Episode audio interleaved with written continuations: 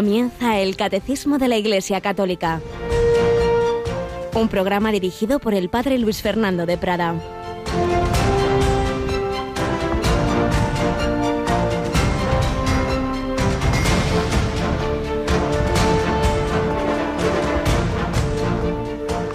Mira los brazos abiertos de Cristo crucificado. Déjate salvar una y otra vez. Y cuando te acerques a confesar tus pecados, cree firmemente en su misericordia que te libera de la culpa. Contempla su sangre derramada con tanto cariño y déjate purificar por ella. Así podrás renacer una y otra vez.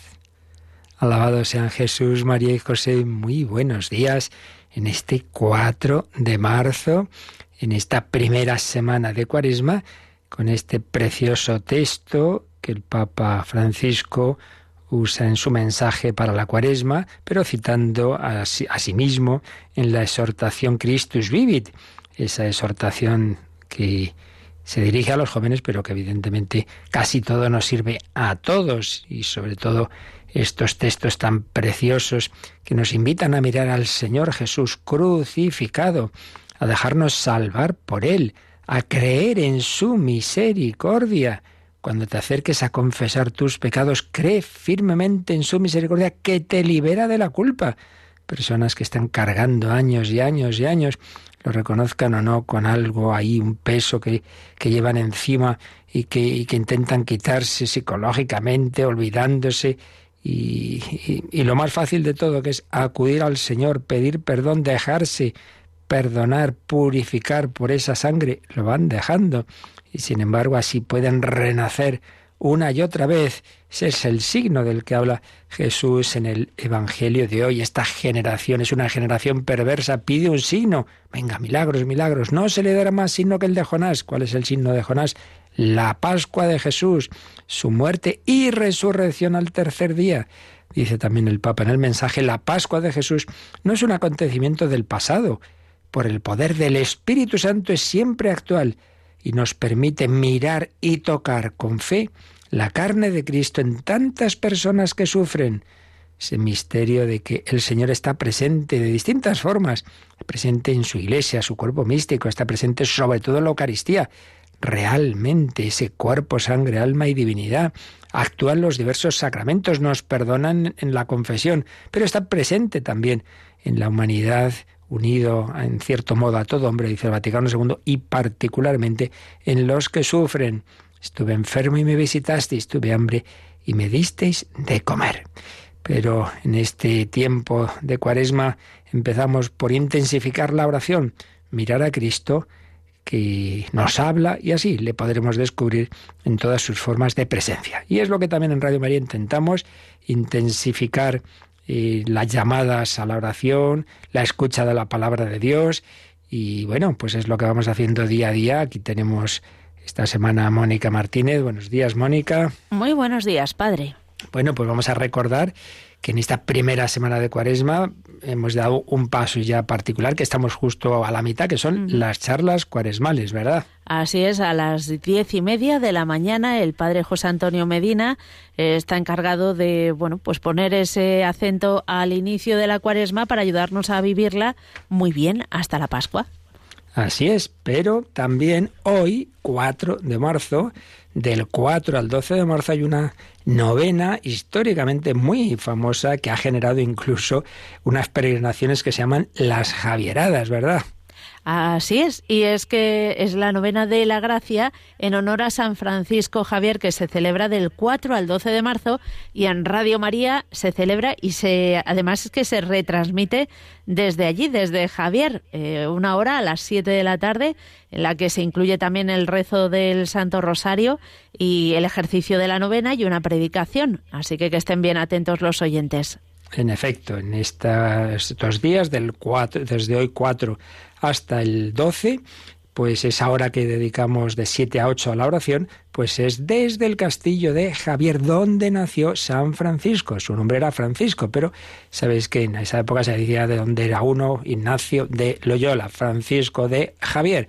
Y de ahí pues luego va a venir ese nombre tan extendido entre nosotros tan bello de Javier. San Francisco Javier, 4 al 12 de marzo. Pero estamos en el mes de marzo. Todo el mes de marzo está especialmente dedicado a alguien que celebramos el día 19 y por eso que también tenemos algo más y es que menudo mesecito. Sí, completo, completo. Hablamos de San José, ¿cómo no? Claro. Y eh, este año como novedad pues eh, estamos haciendo unas meditaciones, bueno, nosotros no, el Padre Santiago Arellano no está haciendo unas reflexiones muy breves, pero que van a culminar en, en una consagración.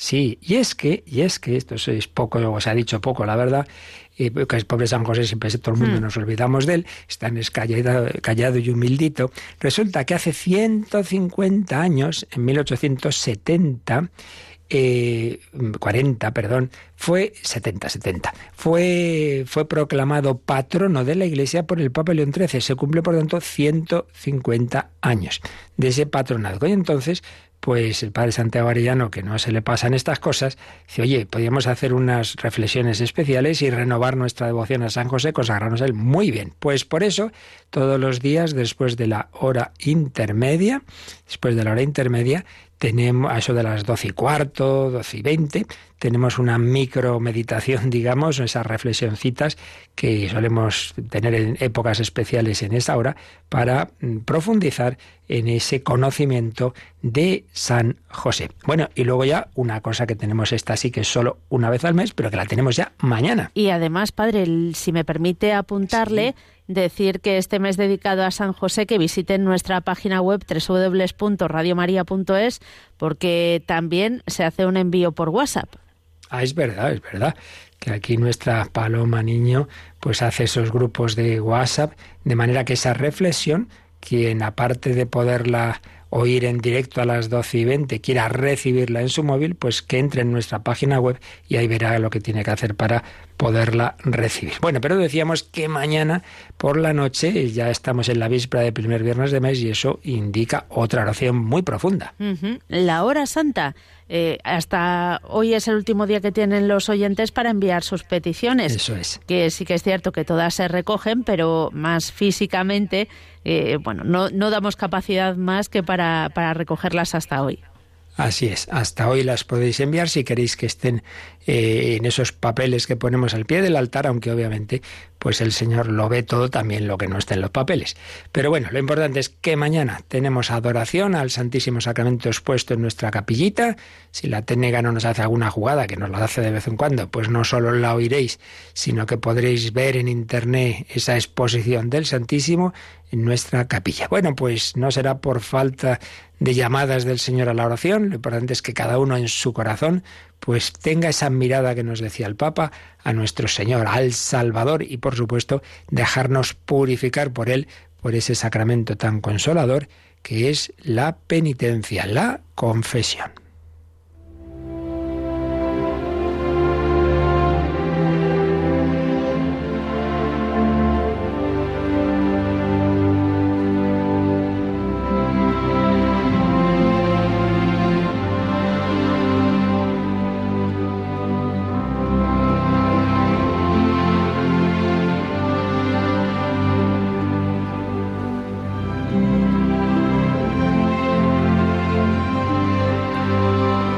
En esta primera sección testimonial después de nuestra entradilla, estamos estos días recogiendo algunos de los apuntes que José Luis Olaizola publicó en ese libro La Puerta de la Esperanza, que recogía las últimas conversaciones con su amigo el psiquiatra Juan Antonio Vallejo Nájera cuando sabía que le quedaban semanas de vida, a pesar de ser todavía bastante joven, 63 años, pero tenía un cáncer sin solución.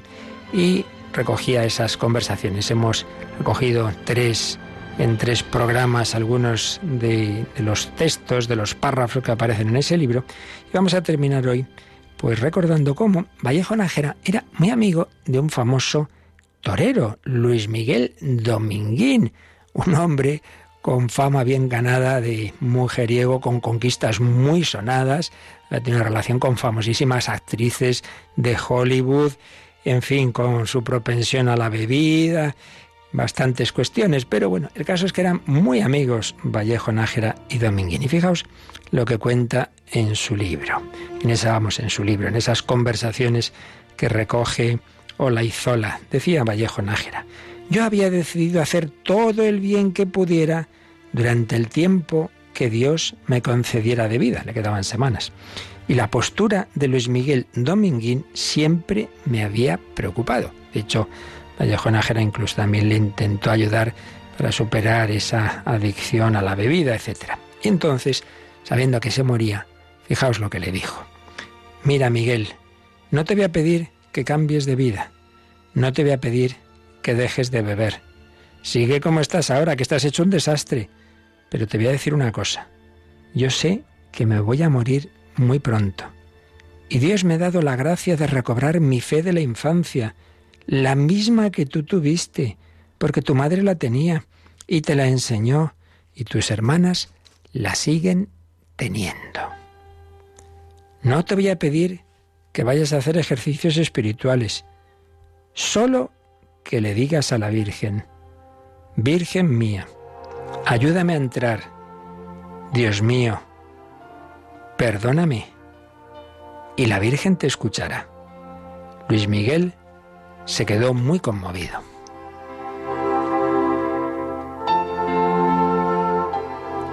Pero le añadió, mira Miguel, vas a rezar conmigo media Ave María.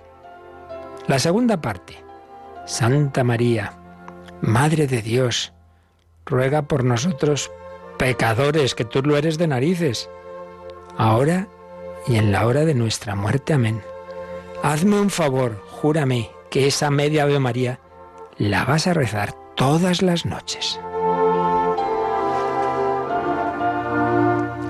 Pues fijaos, Vallejo Nájera, en esas últimas semanas de vida, tenía estas conversaciones apostólicas. Yo esto lo había leído hace bastantes años, pero lo que me encontré el otro día fue un artículo de un sacerdote de Córdoba, Adolfo Ariza. Y mirad lo que cuenta. Él conocía esta historia, por supuesto, había leído esa conversación de Vallejo Nájera con Luis Miguel Dominguín. Pero lo que yo no sabía es lo que cuenta aquí este sacerdote.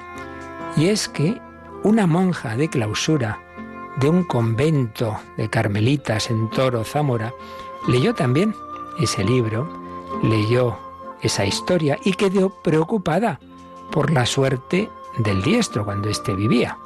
Ella murió, por supuesto.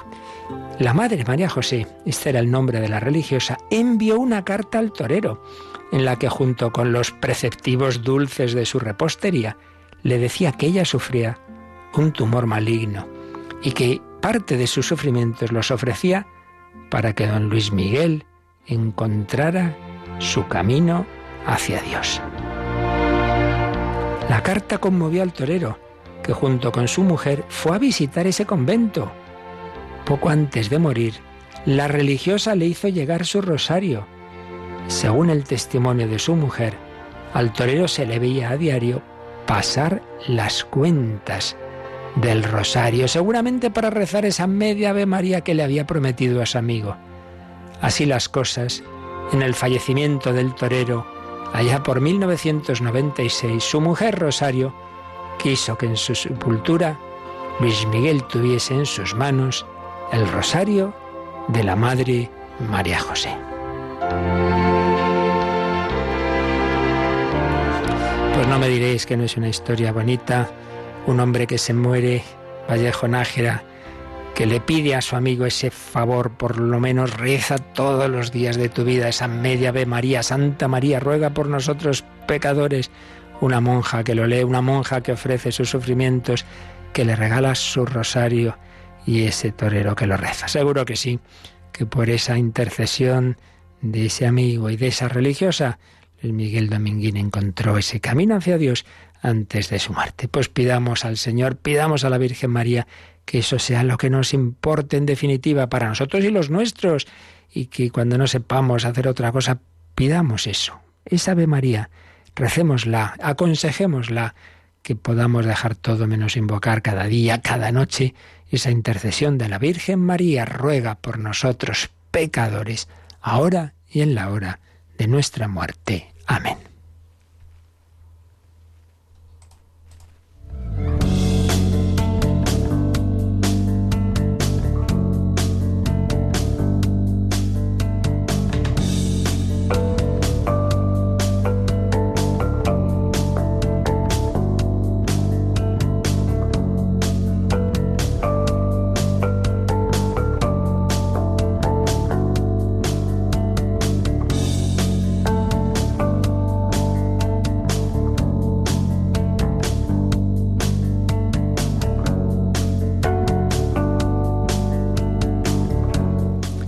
Bueno, Mónica, no está mal, ¿eh? Menuda historia.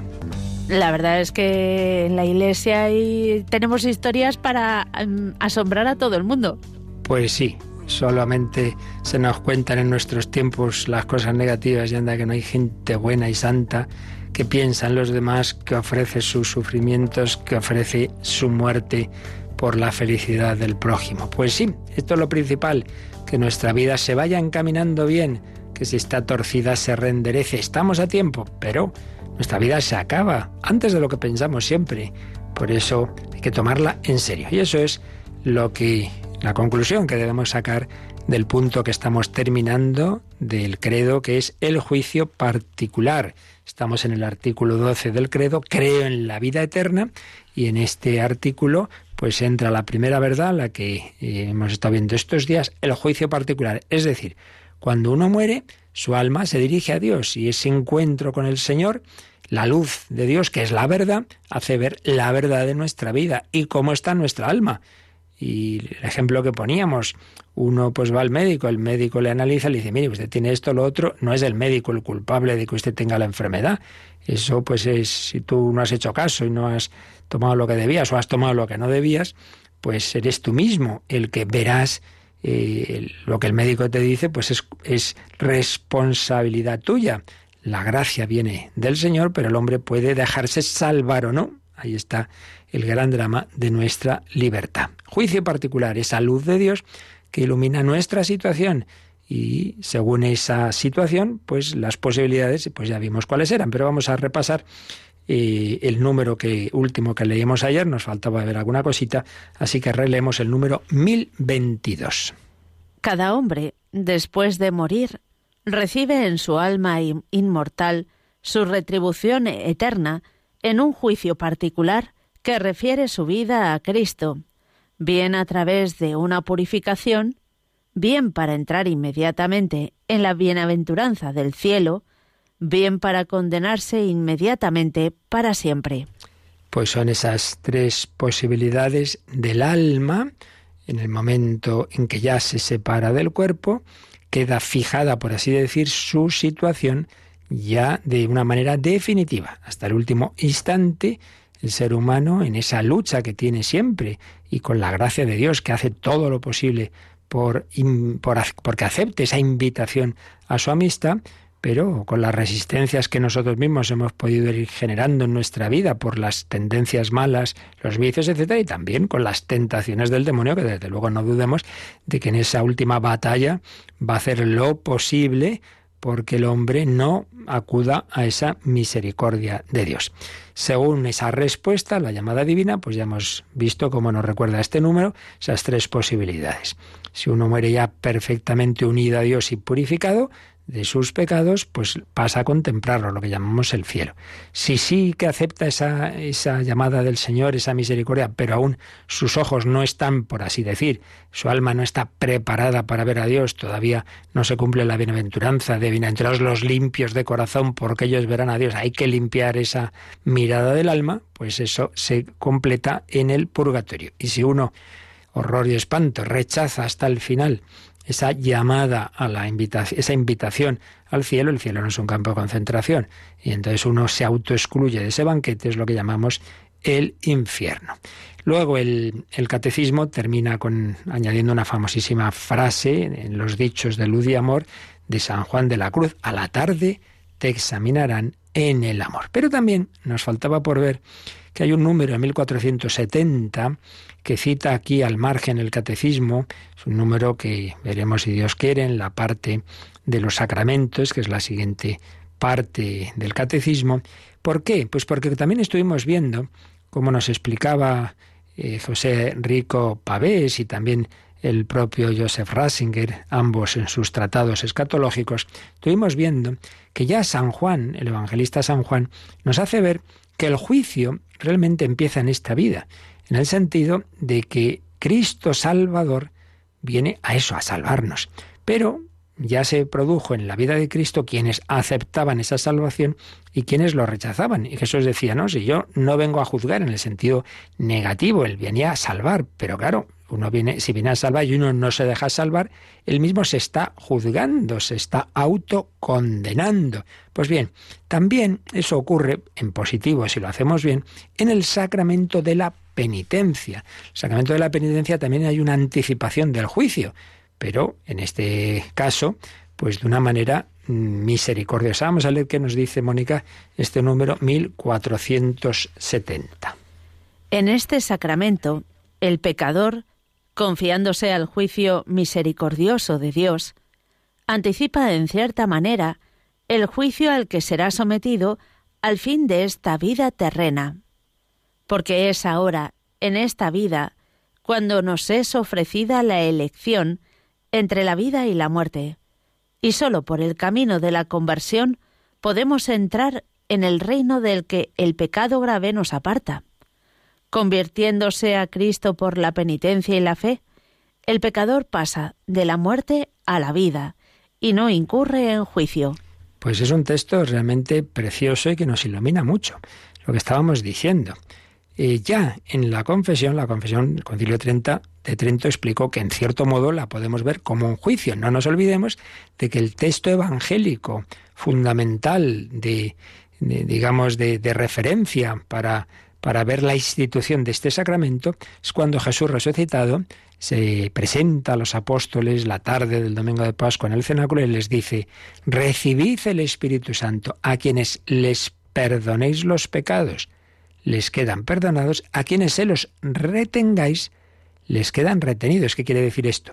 que el Señor promete la asistencia suya y de su espíritu a la Iglesia y concretamente a esos apóstoles y sus sucesores, que son los obispos y sus colaboradores, los presbíteros, para a través de ellos discernir esa persona que se acerca, si verdaderamente está arrepentida de sus pecados, pues quedan sus pecados perdonados. A quienes les perdonéis, les quedan perdonados. lo que se llama la pasiva teológica. Es una manera de decir, es Dios el que perdona, sin mencionar la palabra de Dios. Les quedan perdonados, es decir, Dios les perdona a través de vosotros, que juzgáis, que veis que esa persona en efecto está arrepentida. Pero claro, si llega uno y dice, como el del chiste, he robado siete caballos, bueno, con el de mañana serán ocho. Hombre, pues entonces no está usted arrepentido. No, yo no puedo dar una absolución que sería eh, un sacrilegio en el fondo, porque claro, estaríamos jugando usted y yo con algo sagrado. Esto, esto, esto es serio. Eh, eh, uno tiene que arrepentirse, dolerse y hacer lo, posible por intentar superar. Otra cosa muy distinta es el que dice, ay Dios mío, me he enfadado siete veces, yo voy a seguir luchando, pero es que seguro que me vuelvo a enfadar con mi mujer, con mi marido, con mi... Bueno, pero usted lo va a intentar, sí, pues ya está. Entonces eso es otra cuestión. Pues bien, en, la penitencia se da ese juicio también, pero un juicio de misericordia, salvo que uno, claro, esto que digo, claramente rechace y no, no, esto no es pecado, a mí no me da la gana, no sé qué, cosa que a veces pasa, por desgracia. Bueno, entonces, ¿está que ven aquí? ¿Usted no cree en la iglesia? Entonces, ¿qué pretende? ¿Que yo ahora de repente diga que tal mandamiento ya no existe? Hombre, eso yo no puedo hacerlo. Pues bien, ese juicio de misericordia se anticipa es ahora en esta vida, dice este número, cuando nos es ofrecida la elección entre la vida y la muerte, y sólo por el camino de la conversión podemos entrar en el reino del que el pecado grave nos aparta. Supongamos bueno, pues no hay mucho que suponer, una epidemia muy que supongamos que todo el mundo está con una enfermedad gravísima, mortal, y se nos dice que ya hay un médico que ha conseguido el remedio, que el que quiera que vaya allí, que lo cura. Y entonces, pues claro, va mucha gente, pero hay uno que dice, no, no, yo no quiero ir, yo no quiero ir. Bueno, pues, pues se muere por su culpa. Esto es lo que se nos dice aquí. La elección entre la vida y la muerte, solo hay un camino para entrar en el reino, ir al médico. Hay un único Salvador, se llama Jesucristo, Salvador, ayer, hoy y siempre, convirtiéndose a Él por la penitencia y la fe. El pecador pasa de la muerte a la vida y no incurre en juicio, palabras de Jesús en Juan 5, 24. Quieres salvarte, quieres que ese juicio final, ese juicio particular, primero en tu vida, que luego se refrendará en el juicio general, el juicio final, tenga un resultado positivo, pues eso, déjate salvar por aquel que antes que juez viene a salvarnos a cada uno de nosotros. A la tarde te examinarán en el amor. Llamada a la responsabilidad, llamada a tomar en serio nuestra vida y sobre todo llamada a acudir al Salvador, aunque caigamos mil veces, una frase que siempre me ha hecho pensar y he repetido a muchas personas, porque todos somos débiles y podemos caer y recaer y nos desanimamos. Pecado más peligroso en la práctica sin duda es la desesperanza, el desaliento, el desánimo. Le veía yo hace poco a uno de los sacerdotes que colabora en Radio María una reflexión muy profunda. Decía, ¿por qué, por qué siempre el demonio nos tienta la desesperanza? dice, pues porque él no tiene esperanza, porque él sabe que está condenado para siempre, que él ya no se quiere, ni puede, ni quiere arrepentirse. Bueno, y nos quiere transmitir esa misma desesperanza, y por eso es un gran peligro. Pues bien, cuando recaemos y tantas personas dicen, sí, es que yo no tengo solución, ya para ya, ¿para qué? De perdidos al río, ya voy a seguir pecando. No, no, no, no, no. Recuerda, creo que es de San Bernardo, y si no da igual, porque es muy bella esta idea, más vale seguir a Cristo a rastras que no seguirlo. Más vale seguirlo a rastras, aunque sea cayendo una y otra vez, levantándote. Venga, como Jesús se levantó en el camino del Calvario, en el Via Crucis vamos camino del cielo. Bueno, pues vamos ya también nosotros a pasar de este número 1022 y que unido al anterior, al 1021, nos ha hablado del juicio particular y entramos ya en las tres posibilidades a que da lugar ese juicio. La primera, la que Dios quiere para todos, el cielo, el cielo. Bueno, pues sobre el cielo vamos a tener bastantes números. Menos mal, del 1023 al 1029. Así que vamos a ver ahora en estos días que lo que podemos saber, porque yo siempre os digo lo mismo, que hay cosas que a veces nos gustaría de detalles, de curiosidades, y la revelación no es para saciar nuestra curiosidad, es para saber qué tenemos que hacer y hacia dónde vamos. Pues eso, vamos al encuentro con Dios. Vamos a leer, Mónica, este primer número sobre el cielo con mayúscula, el 1023. Los que mueren en la gracia y la amistad de Dios y están perfectamente purificados, viven para siempre con Cristo son para siempre semejantes a Dios, porque lo ven tal cual es, cara a cara. Y viene a continuación un famoso texto magisterial, una definición dogmática del Papa Benedicto XII, que citaba también el Vaticano II en Lumen Gentium 49. Lo leemos. Definimos con la autoridad apostólica que, según la disposición general de Dios, las almas de todos los santos y de todos los demás fieles muertos después de recibir el bautismo de Cristo, en los que no había nada que purificar cuando murieron, o en caso de que tuvieran o tengan algo que purificar, una vez que estén purificadas después de la muerte, aun antes de la reasunción de sus cuerpos y del juicio final, después de la ascensión al cielo del Salvador, Jesucristo nuestro Señor, estuvieron, están y estarán en el cielo, en el reino de los cielos y paraíso celestial con Cristo, admitidos en la compañía de los ángeles. Y después de la muerte y pasión de nuestro Señor Jesucristo, vieron y ven la divina esencia, con una visión intuitiva y cara a cara, sin mediación de ninguna criatura. Bueno, pues un número denso por esta cita de este documento pontificio del Papa Benedicto XII, siglos A, pero que la Iglesia considera que es de esos casos en que se ejerce una suprema autoridad magisterial definitiva y por tanto, pues con esa plena asistencia que da lugar a lo que llamamos la infalibilidad de una definición escátedra. Definimos con autoridad apostólica el cielo los que mueren en la gracia y la amistad de Dios. Siempre hemos dicho lo mismo. No es que uno llega, entonces, según haya suerte o no, el juez eh, tiene más o menos misericordia. No, no, no, que no es eso. sino que depende de la respuesta de uno. Lo que decimos del el médico no es que sea bueno o malo, de que sea simpático o antipático. Mira qué antipático, me ha dicho que tengo un cáncer y me muero. Qué mala idea. Hombre, que no es eso. Si es que la enfermedad la llevas tú. Pues dependiendo de haber aceptado o no esa amistad con Dios, al menos al final de la vida, y de estar plenamente purificado, entonces esa amistad que aquí se ha dado en la oscuridad de la fe, se convierte en amistad, en plenitud del cara a cara. Eso es el cielo, no hay una ruptura, no es una cosa completamente distinta, es la consumación de lo que aquí se vive. Por eso decía San Pablo, para mí la vida es Cristo y una ganancia al morir. La vida es Cristo ya aquí, ya aquí. Yo ya soy amigo de Cristo y ahora lo veo cara a cara. Imaginemos una persona muy amante de la música y le han regalado unas partituras que son ni más ni menos que lo que escribió, por ejemplo, Beethoven en su novena sinfonía. Tiene ahí esas partituras, él lo lee y ya, pues claro, sabe música y dice, uy, qué bonito es esto y tal, pero una cosa es tener ahí esos papeles, las partituras, y otra cosa es entrar en el concierto de una maravillosa orquesta y oír esa interpretación con los mejores músicos, cantantes, claro, bastante distintos. Sí, sí, ahí tienes ya los papeles, pero ahora ya interpretado a, a todo gas, con los mejores instrumentos y voces.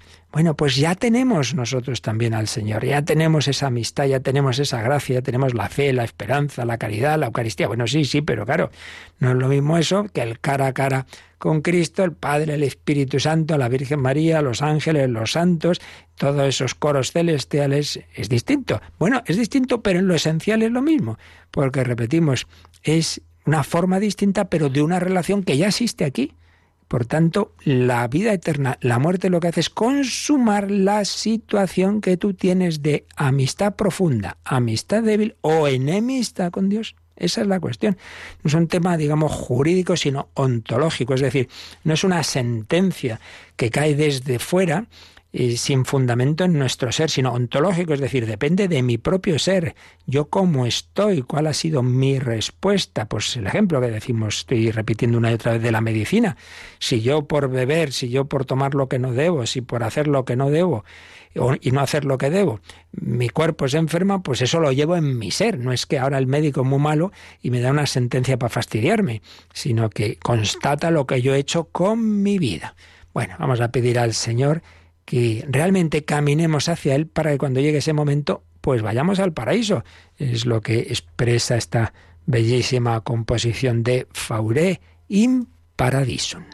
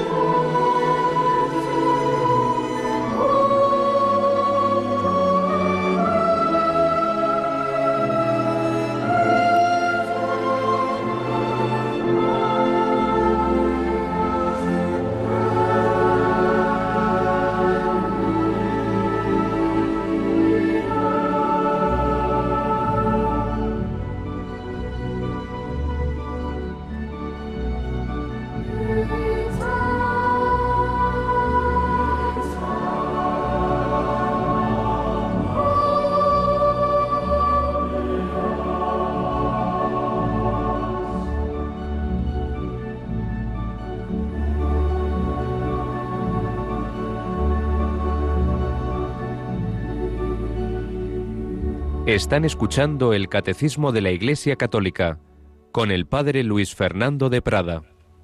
Llamados al encuentro con Dios, al cara a cara, el cielo que nos lo ha explicado, nos lo explica este número 1023. Repetimos que es la consumación de un estado que hay que vivir aquí ya.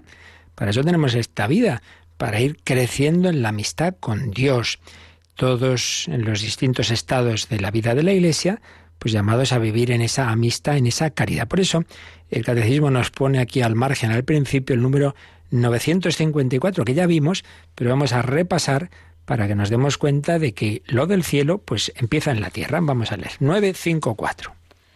Los tres estados de la Iglesia. Hasta que el Señor venga en su esplendor con todos sus ángeles y destruida la muerte, tenga sometido todo, sus discípulos, unos peregrinan en la tierra, otros ya difuntos, se purifican, mientras otros están glorificados, contemplando claramente a Dios mismo, uno y trino, tal cual es. Es una cita del Vaticano II y añade este número otro párrafo de ese mismo, eh, de ese mismo documento, la Lumen Gentium 49. Todos, sin embargo, aunque en grado y modo diverso, participamos en el mismo amor a Dios y al prójimo, y cantamos el mismo himno de alabanza a nuestro Dios. En efecto, todos los que son de Cristo, que tienen su espíritu, forman una misma iglesia y están unidos entre sí en él. Este número 954 lo vimos en la explicación de ese artículo que habla de la comunión de los santos. Creo en la Santa Iglesia Católica, la comunión de los santos. Es decir, ya veíamos que esta expresión se puede entender en un sentido de las cosas santas, sobre todo en la Eucaristía, y en un sentido subjetivo personal, las personas que se hacen santas precisamente al entrar en contacto con esas cosas santas, que no son cosas, son los sacramentos donde actúa nuestro Señor Jesucristo. El caso es que se genera una comunión porque todos tenemos el mismo Espíritu Santo, todos recibimos al mismo Cristo aquí en la tierra en los sacramentos y luego en el cara a cara. Pero lo importante es esto que nos acaba de leer Mónica, de que todos, en grado y modo diversos, participamos en el mismo amor a Dios y al prójimo. ¿En qué consiste, en definitiva, lo que nos une, esa gracia de Dios? Pues en, el amor. Recordemos que lo, lo más importante de la moral cristiana son las virtudes teologales, es decir, las que nos unen directamente con Dios, que son fe, esperanza y caridad. La fe, yo me fío de Dios, la esperanza, espero el cumplimiento de sus promesas y el amor, soy amado por Él, entonces quiero corresponder amándole a Él y a todos sus hijos, la caridad. Pero dice San Pablo que la fe y la esperanza son solo para esta vida, claro, la fe me fío aunque no veo y espero esa consumación de, de todas las promesas de Dios tras la muerte. Pero una vez que uno ya ha traspasado el umbral de la muerte, ya no queda en la fe, la fe se convierte en visión la esperanza en posesión, queda eso sí, la tercera, el amor.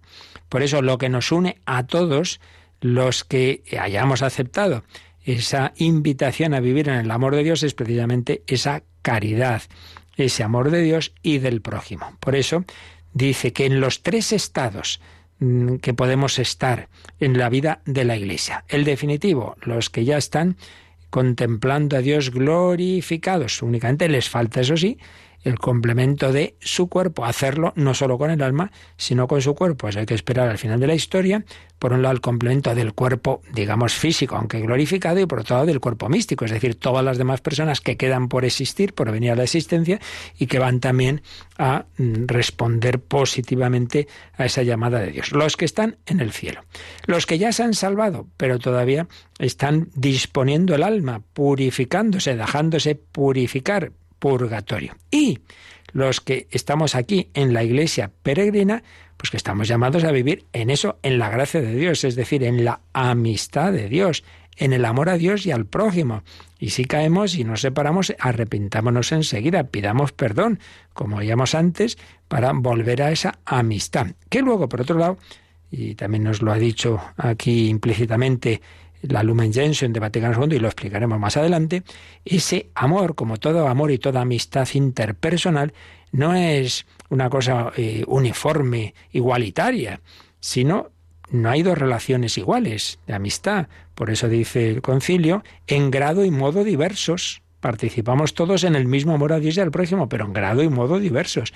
Por eso, la amistad con Dios aquí en la tierra es distinta, la forma en que la vive cada uno, su vida de oración, etcétera, y también será distinto en el cielo la relación de Dios, de cada uno con Dios, porque depende también de hasta qué grado de intimidad haya uno entrado en la relación con Dios en esta vida, pues también será distinto ese grado de intimidad del cielo, lo cual no quiere decir que todo el mundo será feliz, por totalmente todo el mundo estará lleno.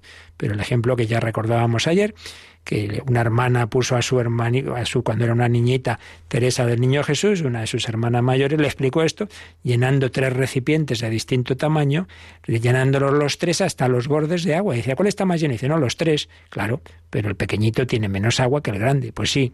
Entonces, si nuestra alma, si nuestro corazón se abre mucho, mucho, mucho a Dios y, lo busca y, y va avanzando y llega a esa unión íntima eh, con Dios de, los grandes santos, pues obviamente su, su relación con, con, Dios, no digamos la de la Virgen María, pues tendrá, ha, abierto su capacidad de disfrutar de Dios más que el que lo ha hecho tacañamente y bueno, menos mal, se salva, pero digamos así un poco por los pelos. Bueno, por tanto, hay una unidad de la situación que podemos vivir aquí en la tierra con la del más allá. Eh, que depende de nuestra mm, relación con el Señor, de esa amistad, de ese trato, porque eso es la vida espiritual, pues ese trato personal con el Señor. Recordamos cómo expresa Santa Teresa, la oración es tratar de amistad con quien sabemos que nos ama. Y aquí este número, 1023, que hemos empezado a comentar, tiene mucha enjundia y por eso seguiremos con él mañana, si Dios quiere. Pero si por lo menos vamos a leer los tres textos del Nuevo Testamento que nos, que nos cita al principio el 1023. Dice, los que mueren en la gracia y la amistad de Dios y están perfectamente purificados, viven para siempre con Cristo. Son para siempre semejantes a Dios, porque lo ven tal cual es. Esa expresión, la cita, está en la primera carta de San Juan, capítulo 3, versículo 2, pero vamos a leer desde el principio de ese capítulo. Dice, ved qué gran amor nos ha tenido el Padre, que nos llamemos hijos de Dios, y lo somos, no solo es un nombre, es que lo somos. Por eso no nos conoce el mundo, porque no lo conoció a Él. Queridos míos, ahora somos hijos de Dios, aunque todavía no se ha manifestado lo que seremos. Sabemos que cuando se manifieste, y aquí parece que ese cuando se manifieste no se refiere a cuando se manifieste lo que seremos, sino cuando se manifieste Cristo, cuando vuelva Cristo en la parusía. Sabemos que cuando se manifieste seremos semejantes a Él porque lo veremos tal cual es. Seremos semejantes a ese Cristo resucitado que vendrá en la parusía, porque lo veremos tal cual es. Esa mirada también nos glorifica, esa mirada, ese ver al Señor no ya en la oscuridad de la fe, sino cara a cara. Y esta segunda expresión cara a cara la tenemos en otros dos textos también, que nos cita aquí el Catecismo. Primera Corintios 13, 12 y Apocalipsis 22, 4. Primera Corintios 13, cogemos desde el 11. Cuando yo era niño, dice San Pablo, hablaba como niño, sentía como niño, razonaba como niño. Cuando me hice hombre, acabé con las cosas de niño. Porque ahora vemos mediante un espejo borrosamente, entonces veremos cara a cara. ¿Veis? Cara a cara. Ahora conozco de modo parcial, entonces conoceré plenamente con la perfección con que soy conocido, cara a cara. Lo veremos tal cual es, lo veremos cara a cara y finalmente el último texto del Nuevo Testamento que cita este número 1023 es del último libro de la Biblia, el Apocalipsis, y el último capítulo, el Apocalipsis 22, 4. Cogemos desde el 3. Ya no habrá anatema contra nadie. Se asentará en ella, en la ciudad, el trono de Dios y del Cordero sus siervos le darán culto, verán su rostro y llevarán su nombre en la frente. Ya no habrá noche y no necesitan luz de lámpara ni luz del sol, porque el Señor Dios los alumbrará y reinarán por los siglos de los siglos. Está describiendo a los bienaventurados en la Jerusalén celestial. Verán su rostro, el rostro del Padre, el rostro del Cordero. Llevarán su nombre en la frente, el nombre de Jesús, tatuado eh, en, ese ser redimido por Cristo. Ya no habrá noche ni, ni habrá necesidad de lámparas, porque Cristo, la luz del mundo, iluminará a todos. ¡Qué maravilla! Estamos llamados a esto. No nos quedemos como sabandijas en cuatro tonterías que nos apartan de este destino eterno del que seguiremos hablando si Dios quiere. Llamados al encuentro con Dios, pues vamos a pedírselo al Señor, vamos a, a darle gracias, vamos a cantar a Jesús, que es la vida verdadera, la vida que empieza aquí, la vida que se consuma en el más allá. Tenemos este momento para nuestra oración, para nuestro canto y también para vuestras consultas.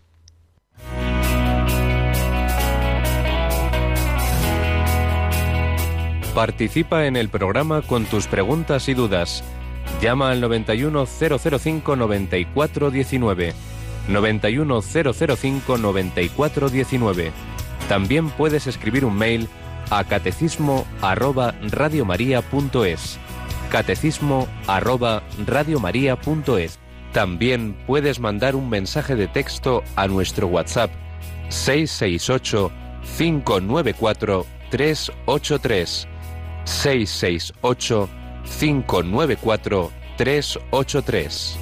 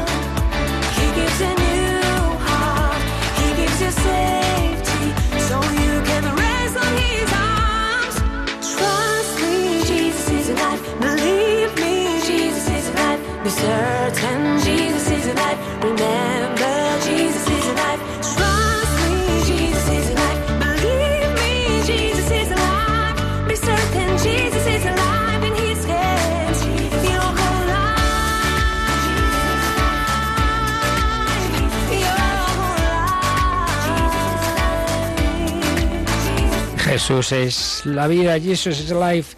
Bueno, tenemos llamadas, tenemos WhatsApp. A ver, Mónica, empezamos por las llamadas. Vamos a por ello. Nos eh, llaman desde Ciudad Real y es que adoración le inquieta cuando dice que no vamos directamente al cielo, que la gente que fallece ahora, por muy buena que sea, está a la espera de la venida de Jesús. Y dice que en el caso de su padre no sabe si era creyente, pero desde luego no era practicante.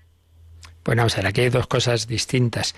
Una es, que ya lo estamos diciendo, a lo mejor no lo he explicado del todo bien, que una cosa es que falte el complemento de la resurrección, que eso será al final, y otra cosa es que, como hemos estado diciendo todo este tiempo, eh, el alma, al morir, pues ya entra en la situación en que, en que lo que estamos diciendo, ¿no? Dependiendo de su respuesta al amor de Dios. Por tanto, en ese sentido, no hay que esperar a la, a la segunda venida del Señor como si estuviera ahí uno dormido y luego ya se despierta al final y luego ya va al cielo donde sea. No, esto ya ahora el alma entra en la situación que tenga que entrar. Luego, el segundo tema es que no sabemos no sabemos, claro, en, qué situación ha muerto una persona. Claro, que no era practicante, pues hombre, evidentemente eso es, algo que falta, pero de ahí podemos ya decir, uy, entonces esta persona no se ha salvado. No podemos decirlo, no podemos, porque hay un misterio en cada alma, hay un misterio de la gracia de Dios, que también tiene caminos extraordinarios. No sabemos por qué una persona hizo o dejó de hacer. Ahí hay un misterio de Dios y de hecho, pues hay casos en la historia de santos que han tenido luces especiales, como el santo cura de Ars, en que le contaban cosas semejantes y sin embargo, bueno, pues decía, bueno, pues hubo, hubo una interiormente esa persona, pues al final se salvó pero no lo sabemos. Realmente, pues lo que hay que hacer, pues ya siempre lo digo. Eh, la revelación no es para, para responder a preguntas nuestras, sino qué tenemos que hacer. Lo que hay que hacer ya lo sabemos, rezar por los difuntos. Y eso es, y vivir con paz y confianza y confiar en la misericordia de Dios, pero luego de nuestra parte, por supuesto, pues intentemos poner todos los medios que nos pueden ayudar. Bueno, luego tenemos teníamos pendientes algunas eh, consultas. Por ejemplo, nos había escrito Marta que, bueno, agradeciendo pertenecer a la familia de Radio María, etcétera. Y luego, ¿qué mérito tiene rezar el Via Crucis? me gusta hacerlo todos los días, rezo el rosario, otros días el Via Crucis, tal. Bien, esto ya, ya hubo otra pregunta semejante. Ya decimos que no hay que mirar estas cosas en plan matemáticas interesadas, que no, ya sé que no, no, creo que lo quiera decir en ese sentido, pero bueno, aprovecho, ¿no? como mérito, pues me dan tantos puntos. Lo importante es aquella oración que uno le ayude, que uno le ayude, pues a lo que estamos diciendo a crecer en la amistad con el Señor, a agradecer su pasión, a... claro. Ahora, aparte de eso, ¿es una oración muy recomendada por la Iglesia? Sí. ¿Con indulgencia? Sí.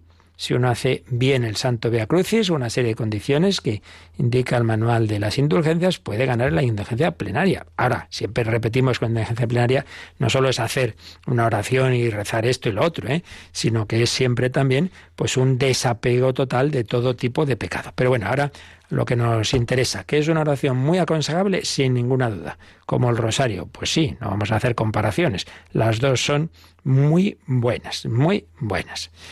Bueno, después, ¿cómo se puede hablar con los niños pequeños del cielo? Bueno, Juan Pablo II en la encíclica sobre la vida se refería incluso a aquellas madres que hubieran abortado. Dice que se dirijan a, esos niños, que, que, que hablen con ese niño en el cielo, le pidan perdón. Bueno, pues no sabemos, vuelvo a repetir, cómo será, depende de, del Señor, ¿verdad? Pues, pero lo que sabemos es, lo importante es esto, pues que uno, Señor, yo, yo quiero transmitir, por así decir, ¿no? Estas palabras, pues hablando sencillamente en el corazón y confiando en que, que el Señor, que, que los ángeles transmitirán a esos niños una petición. Santa Teresita se encomendaba a esos cuatro hermanitos que habían muerto en época de, mucha mortandad infantil. Le pedía, por ejemplo, que le ayudaran a no tener agobios, escrúpulos que ya tendía mucho a, agobiarse y tal. Y notaba que sí, que, que, intercedían por ella. Bueno, pues tampoco podemos decir mucho más. Pedir su, su intercesión. Luego dice quiero que me diga qué pasa con un moribundo que teniendo el sacerdote el pie de la cama lo rechaza. Pues lo que he dicho antes, no podemos, no podemos hacer un juicio. Hombre, pues ¿qué vamos a hacer? Rezar por él mucho, pero tampoco concluir que entonces, como ha rechazado el sacerdote, no sabemos. Ahí recuerdo una historia que se cuenta, ahora mismo no, no, no, tengo el dato y no sé hasta qué punto tiene un fundamento o es un ejemplo, pero bueno, de, de, de alguien al que se le acercó un, se le acercó un sacerdote con el crucifijo y, y la persona lo rechazaba. Y luego, claro, se asustó mucho, pero luego se recuperó y le contó que es que delante del crucifijo estaba teniendo como una visión del demonio. Entonces estaba rechazando realmente no a Cristo, sino al demonio. Bueno, puede ser un ejemplo para decir, no sabemos. Hay un misterio en cada alma que evidentemente no, no es muy agradable y no al principio no es buena señal, pero no, no, no saquemos de ahí una conclusión.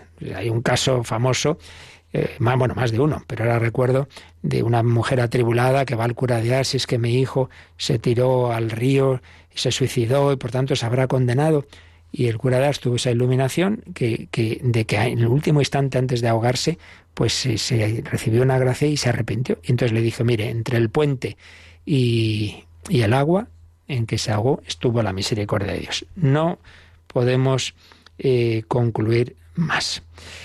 Por tanto, pues hagamos lo posible, por supuesto, por, por, poner todos los medios en el moribundo, rezar por ellos, llevarles el sacerdote, pero si una persona rechaza, pues tampoco necesariamente concluyamos que, que hasta el final ha rechazado la gracia de Dios, porque nunca se sabe el último instante. Bueno, otro caso, y Santa Teresita de pequeñita, cuando oye que, va a ser ejecutado un criminal malísimo, se pone a rezar, a rezar, a rezar por él todos los días, a ofrecer sacrificios, y ya lee al día siguiente de su ejecución qué pasó, y dice que rechazó al sacerdote, que no se quiso confesar, pero cuando ya en último instante iban a caer la guillotina encima, de repente le cambió la cara, se volvió hacia el crucifijo y lo besó. Mira tú. No se había confesado, pero algo pasó en esa alma. Pues ahí lo dejamos, en la misericordia de Dios, confiando en ella, pero también, es verdad, tomando nuestra vida en serio, que nunca sabemos. Por tanto, pues seamos responsables y a la vez confiamos. La bendición de Dios Todopoderoso, Padre, Hijo y Espíritu Santo, descienda sobre vosotros. Alabado sea Jesucristo.